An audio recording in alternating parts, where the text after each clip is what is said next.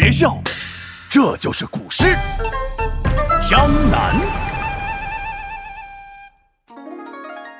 江南飘来莲花香，俊男美女来采莲，欢声笑语把歌唱，幸福美满在人间。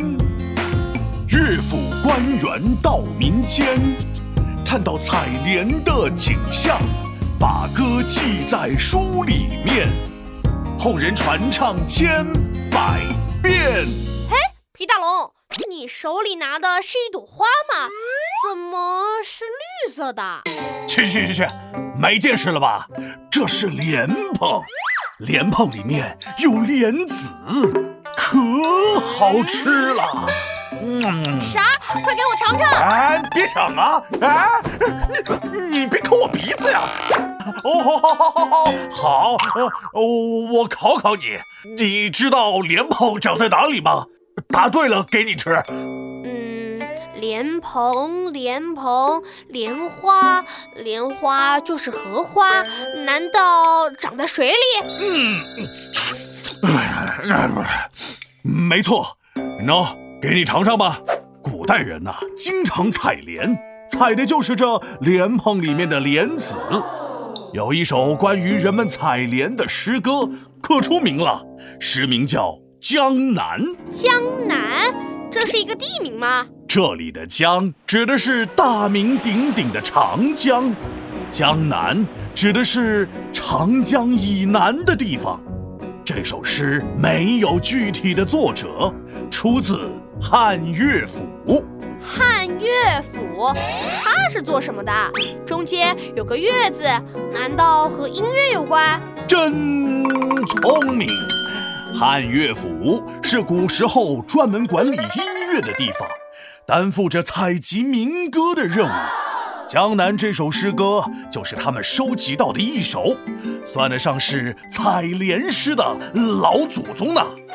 哇，这么厉害！快教教我。那当然了，我皮大龙给闹闹讲的古诗，那都是杠杠的。嗯，接下来你可要竖起耳朵听了，《江南》，汉乐府，江南可采莲。莲叶何田田，鱼戏莲叶间。鱼戏莲叶东，鱼戏莲叶西，鱼戏莲叶南，鱼戏莲叶北。江南可采莲，是说江南这个地方可以采莲子？No no no，意思是说。到了江南可以采摘莲子的时候哦，下一句就有点奇怪了。莲叶何甜甜，原来莲叶竟然是甜的。有机会我一定要尝一尝。哎呀，你这小吃货，满脑子都是吃的。盒子是多么的意思，就是皮大龙多么帅，多么棒力的多么。田是田地的田。甜甜是在形容莲叶挺出水面饱满的样子，莲叶何田田就是指茂盛的莲叶在江中生长。切，皮大龙，你是多么的自恋呀！鱼戏莲叶间，这句简单，就是鱼儿在莲叶间嬉戏玩耍，对吧？Bingo，说对了，给你个小小的赞。后面的四句，你发现它们有什么特点了吗？我来发现发现。鱼戏莲叶东，鱼戏莲叶西，鱼戏……哦，前面四个字都是一样的，都是鱼戏莲叶。哎呦，这戳一下我的鼻子，还给自己戳开窍了，不错嘛，闹闹。这四句诗的前四个字一直在重复。所以解释起来也很简单，那就是嘿嘿，鱼儿一会儿在莲叶的东边嬉戏，一会儿在莲叶的西边嬉戏，一会儿在莲叶的南边嬉戏，一会儿在莲叶的北边嬉戏。哎，这也太简单了，为什么要一直重复鱼在嬉戏呀？这种重复句式是一种修辞方法。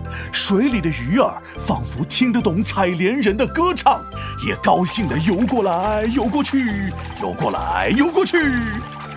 哦，原来是这样啊！这种重复的修辞手法我也会用。哦，是吗？那你倒说说看。